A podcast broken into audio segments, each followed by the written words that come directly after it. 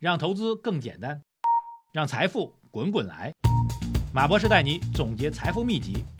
欢迎收听《财经马红漫》。好，各位喜马拉雅财经马红漫的听众朋友们，大家下午好。二零二四年的一月二十四号，今天是周三啊。今天市场走势呢，这个应该说还是提振人心的啊。但这个如果全程盯盘的话，这心情是一惊一乍啊。这如果心脏不好的话，估计还给折腾出来毛病。今天的市场呢，早盘是开开盘是高开的啊，这个毕竟昨天有这个所谓两万亿这个平准基金的传闻啊，象征性高开一下，然后很快就翻绿了啊，呃，完全不给面啊，到接近上午收盘的时候，跌幅还挺大的，这市场的信心一下又崩了啊，这个我看我在我们的会员群里也看到大家各种骂啊，这个 对吧？他懂的啊，但是没成想下午大概一点半吧，一点半指数开始拉升。而且很明显是这个有国家队背景的资金全线入场，更重要的是把指数拉升幅度够猛啊！上证指数是涨了百分之一点八，深成指涨了百分之一，呃，这个创业板指数涨幅百分之零点五啊。从这指数分配上，你就能够知道，主要拉的是大盘股啊，大盘股这个拉动肯定是因为国家队的资金啊，这个政府背景资金在其中去运作，对吧？呃，可以说神秘资金进行托底吧，金融股中字头大涨，对吧？呃，但是从成交量上来讲呢，这个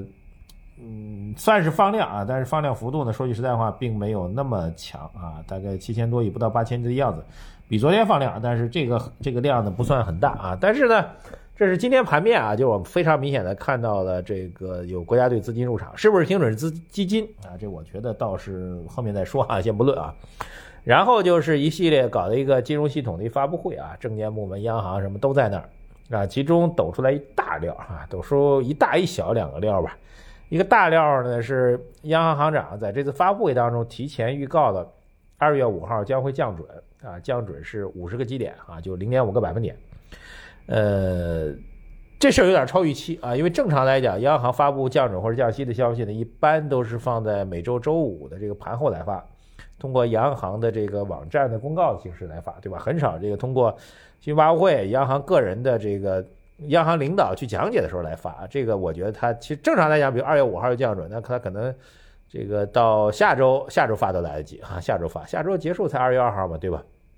所以实际上相当于把这消息提前去公告了，这算是应该说是从央行到证监部门啊，关注到市场对于资金面这个应该宽松的一个渴求或者期待啊，当然也可能也关注到了啊这个。包括市场预期屡次落空之后，市场这种失望的心态，所以提前给大家去放这一料啊，这我觉得应该是还是一个比较积极的利好。那具体这零点五个点的这个存准率下降到怎么理解呢？首先从绝对数量上来讲，有点超预期啊。市场大概预估降准这事儿，其实按照我们算法，其实老早该降，但是我们之前预估大概是二十五个基点，就零点二五啊，最后是百分之零点五啊，零点五个百分点，这个直接降，直接放释放一万亿的资金，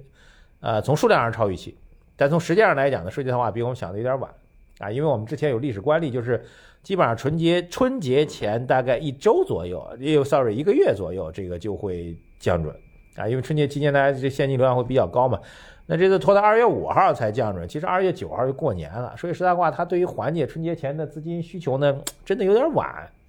那不管了，这毕竟毕竟降准还是来了，而且是。超了二十五个基点，也算是一个，嗯，而且市场现在已经没有什么降准和降息的期待，就老被打脸，就像我这脸都打肿了，哎，没什么期待的时候，啪给你一果子，也算超预期，算是一个比较大的一个利好，也算实质性的利好啊。难得有一次我说是利好，是是不是利好？是利好，算是比较大利好吧？算是比较大利好啊。那么第二事儿呢，就是证监部门啊，围绕市场这个所谓下跌啊、走弱啊等等，也做了一些回应吧，但是更多的还是冠冕文章。比较有价值的是指出了，包括国资系统吧，指出了这个，啊，央国企啊，要把这个上市的央国企要把这个市值管理事情做起来啊。市值管理在我们 A 股上一度是加引号的这个 这个这个这个所谓坐庄的一个一个一个代名词啊。当然，央国企做市值管理肯定不是坐庄了，但某种上来讲，就是央国企会更加关注自己的股票的价格和市值，这是一件好事儿啊。也正因此，今天我看到。啊，不管是主力资金也好，还是这个这个中字头公司涨也好，就一方面主力资金他要买，他肯定不可能买民资，对吧？买民企，那毕竟是国家队的背景，对吧？那肯定还是买国资为主。国资呢正好又叠加这个，他要做市值管理，而且现在市值很便宜，这两重因素放一起，所以今天中字头、国字头大涨，对吧？当然，包括我们给大家提的这个船舶也都是大涨的。好，这是今天的消息面来讲的事情啊，这几个结论给到大家。第一个重要结论就是，我们认为啊，这个基本上可以认为本轮调整的底部已经确立了。我觉得确立至少百分之七成到八成了吧。就是前期跌的那个底部啊，那个指数位置是多少？我得看一眼啊，那指数位置是在。两千七百二十四点，基本上可以确认为本次调整的一个底部了，好吧？这我觉得是一个重大利好啊！就是为什么呢？因为市场并不怕下跌啊，市场并不怕走弱吧，但是怕的是深不见底啊。如果这底能够见了，那最起码心里有有底了，就可以怎么样？就实际上你没底的时候，你是在左侧。有底了见底，大家都认为二二二七二四点破不了，那就是变成右侧了，各位明白吧？那右侧的话，只是涨得慢、涨得快，甚至是横向震荡的问题。在这位置，你就可以去慢慢买了，它不会再让你账面去亏损了。你在这位置买的，它最起码不会再让你账面被套牢了，这是一个本质性区别。所以从左侧到右侧，这底部确认的关键点在这儿，这是第一个理由。第二个呢，就是很多人问我，这那是不是大行情来了呢？我我我态度很明确了。然后我觉得从基本面角来讲，从政策面角来讲，呃，政策面今天略超预期啊，但是你说全面的大幅超预期嘛，显然也不是啊。基本面嘛，还要等我们之前在会员群给大家讲的两大指标去观察。目前来看，显然也没有拐头向上，所以我们认为依然是看反弹啊，或者说是两两千七百多点啊，能不能收复两千呃这个重新再收复两千八、两千九，呃，甚至我觉得。一鼓作气收收收收复三千点的难度都还是比较大的，所以我个人还是认为以这个见底之后啊，底部震荡啊，这个缓慢攀升啊为主要基调，不要盲目的认为它大涨就来了啊，这是第二个重要的点。第三个重要点呢，就是今天在下跌过程啊，这上涨过程当中呢，这个外盘的 ETF 全线下跌啊，包括美股的日经的暴跌，我觉得这好事啊，因为之前外盘的 ETF 在 A 股上炒得太疯了。啊，真跌下来反而会是一个比较好的买入的机会啊！依然是基本观点不变，就我们不会因为这，不会因为 A 股跌或者 A 股止跌或者 A 股反弹就会调整我们大的观点啊！依然还是强调，如果没有做全球配置的话，依然要考虑全球配置，甚至不排除这一轮 A 股起来了，然后正好外资 ETF 大家都获利了结啊，或者回归理性啊，有一波比较明显的调整，反而是一个比较好的建仓机会。这是第三个啊，第四再讲一个就是平准基金。很多人在问啊，说这今天这个国家队抄底啊，往里猛干是不是平准基金？说句实在话，我今天给大家交个底儿，是不是平准基金不重要，有没有平准基金也不重要，只要大家伙能看到国家队在干活啊，这个坚决买啊，这个人都不怕啊，这个我觉得市场就能够止跌啊。当然，先是保证止跌，至于它是不是叫平准基金，是不是只有两万亿，其实不重要，就是我们一直讲股灾的时候，央行跳出来。